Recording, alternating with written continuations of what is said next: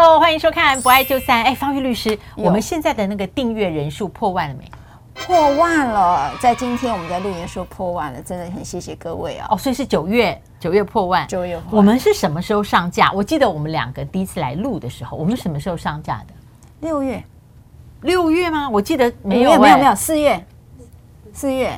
左右四月哦，谢谢大家，又有四月，所以我们从五月算起，五六七八，谢谢大家，在四个月的时候，我们的订阅户破万，当然我们还要继续努力了，好，继续冲刺，永远不嫌多。对对好，今天我们的个案里面呢，出现了贞操权三个字，对我是完全陌生。嗯，啊，我们概念里面会提到贞操，但我跟你讲，这两个字，我不管是播新闻或是一般的谈话阅读里面，我看到这个个案，我才发现好几年。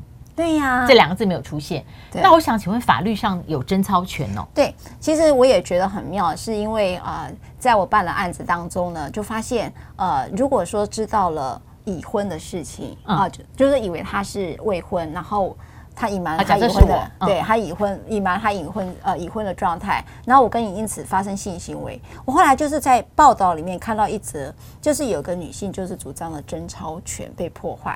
那什么到底是什么贞操权？你看我们今天直接破题了哦，那就是因为太少人知道，所以我们要破题。因为老师对贞操两个字太有感觉，那我觉得觉得好像是明初以前的事情。对呀，对啊，所以我才知。今天才晓得，原来还有法律用语，对对，了解一下。来，郑超选这是一个最高法院的一个见解哈，法法法院的实务见解，就是个人对于性行为或身体的亲密接触这个行为有自主决定权。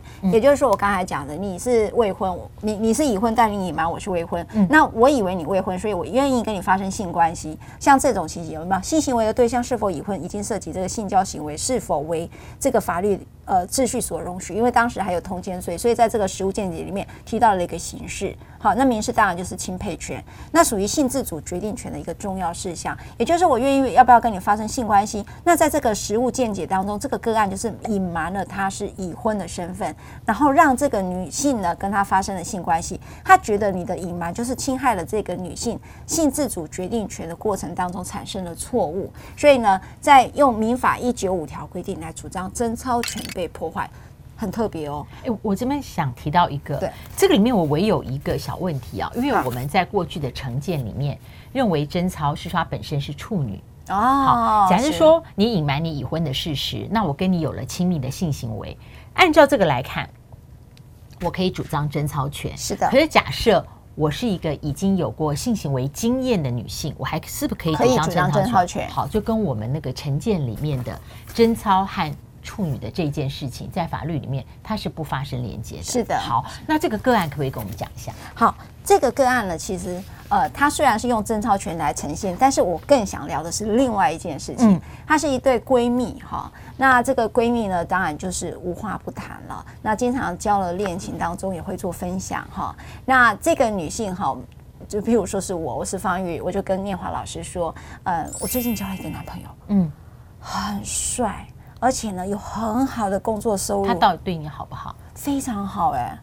哦、oh,，OK，嗯，对。然后你知道他，你知道他每天呢，就是在问我好不好，想要什么，所以他都会满足我所有的需要。那你他单身吗？当然呢，他单身呢。他有没有别的女朋友？他怎么可能？他每天都一定要跟我通电话，然后跟我问候，然后睡觉前一定要跟我。有一些私密的一些聊天啊，好，他怎么可能会有女朋友？那后来怎么？他跟我求婚。哦，那你觉得我要不要答应这件事？你跟他认识，我觉得时间有点短呢，要不要？而且我告诉你，错过就没有了。可是，那你有没有见过他的朋友圈啊？嗯，同事或者说他这很重要。大学到现在的朋友，那你认识他孤单一个人，可是他周围的人都不认识。可是因为一个人不是。不是一个孤单的存在，他旁边是什么样的人？那他有没有兄弟姐妹或什么的？我倒是觉得你要不要见他父母那个还好啦，你要不要见他父母那个还好，他的朋友你都完全不认识，他也没有让你跟他的朋友结婚在一起。可是我是跟他结婚，我又不是跟他他的朋友结婚，我管他这件事情。我跟你讲，你如果都完全不要听，就是急着怕错过他的话，那你以后不要再跟我讲。如果你有什么事，你真的不要再跟我讲了。我觉得念华老师，我以前都听你太多了。没有念华，你不知道。谈恋爱跟谈，我我就跟你讲，进入婚姻呢，就需要这种感情，这种冲动。像你这样子，你看，你你 不要讲我啦，我觉得我一个人好的很。可是我你那个真的不，你真的听我的劝，不然你带我跟他吃个饭，我帮你看看。好，所以到后来结婚以后呢？OK，我跟你讲，后来呢，这个念华，我这个朋友好，这个这个好朋友呢，就跑去调查，他觉得我就是一个为为爱昏头的人，所以呢，他就去调查出来。结果念华真的发现了他的这个极品男，好，这我我真的觉得是极品男。他发现这个极品男这么体贴的背后，其实他是一个已婚人士。哦，所以他根本是还在已婚状态，对，然后呃来跟你谈婚姻，对，还跟我求婚，对，你就觉得，所以好，这时候如果你是这个，就是念华老师，你是闺蜜，你会不会来告诉我这个事实？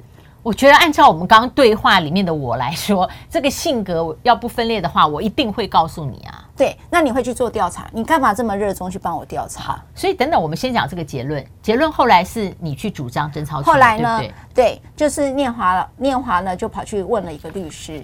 好，说这个明明我现在知道他是一个已婚，我要不要告诉我的好朋友？嗯，好，他就要想要问一问律师这件事。第二个，如果真的是这样的话，我老我我的女朋友，她就是我的好朋友，这样的情形，她有什么上法律上可以做主张？那当然，最后呢就是贞操权的一个主张。因此呢，在这个案子，我再先把这个法律讲完了。因此呢，这个案子就是用一八四一九五条去告了一个隐匿隐匿这已婚的事实，造成了不同不知道而同意性交，所以就请求了所谓的。精神赔偿哈，那这个案子是成立的。我刚才讲那个个案是成立的，所以我相信对很多呃 viewers 对你们来讲，可能都是非常新鲜的贞操权的这个，但是可以主张啦。对，在法律上可以啦。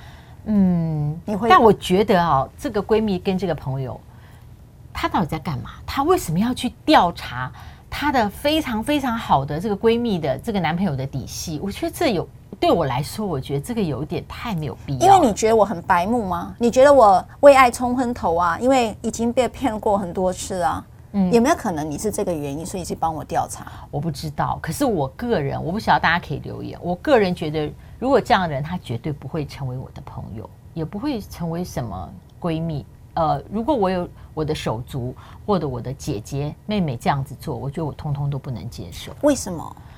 我不需要这个讯息。因为我觉得这个讯息的前提是他先否定了我有自己判断的能力。我觉得这个被否定判断能力，这个是非常不舒服，而且它超过了友谊的范围。你不需要否定别人，而且你必须要衡量你做出来你认为这个善意的举动对他来说是不是否定了他自己，呃，不管是内外在一个心理的成熟度。确实哦，刚才念华老师在跟我对话的时候，如果他是我的朋友，会觉得他一直在泼我冷水。嗯，好，其实那泼冷水这一件事情是其次，哈，那当然这个我们的关系当中就产生了裂痕。那当然在刚才那个故事里头，那个裂痕就有了一个动机，因为我说他就是一个极品男，然后你一直否决掉他，然后念华老师呢就想要去调查我讲的才是真的，所以你到底是建立在一个友谊，还是一个 self righteousness？对。对，所以就是自我为是。那自我为是这个是，就是我其实比你优越，就是潜意识里面的。对，嗯嗯。所以我在趁这个故事呢，就想跟各位分享，就是说，到底一个友谊之间的界限，哈，尊重到底会是什么？那我们经常会发现，呃，东方人的关系的建立都建立在模糊界限。好像仿佛我画了界限，我们的关系跟友谊跟感情就会不在。不管你是呃伴侣关系或者是朋友关系，画下界限这一件事情是似乎是一个东方人不太能够被允许的。所以你有心事为什么不告诉我？我跟你讲，我为什么不能去帮你做？我们都会模糊界限，都都很怕他界限太清楚。这个是好像我们在讨论闺蜜啊跟朋友之间最常发生的。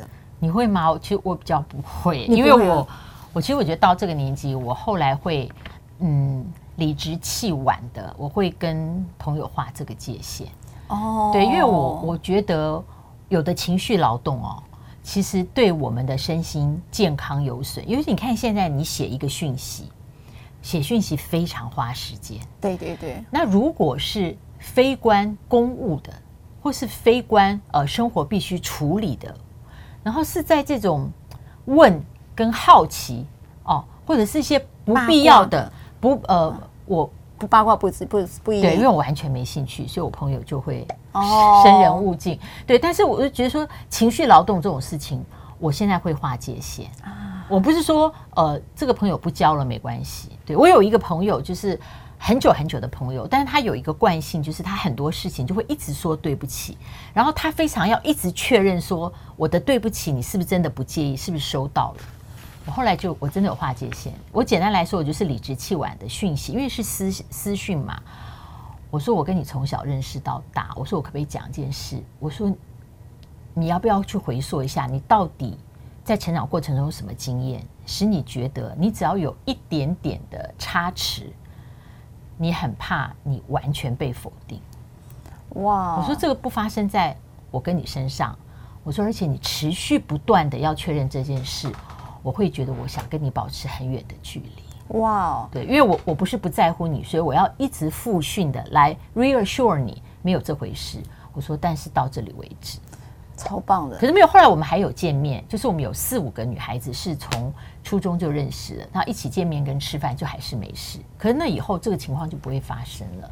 我也我没有觉得棒不棒，但是我今天呼应，我觉得赖律提出一个很好的，就是从这个 case 延伸出来。我觉得我觉得模糊界限是一个有时候好，但很多时候不好。是，就是说，呃，我觉得我说老师真的很棒，是说，因为我们呃，因为老师可能有接受是西方的教育。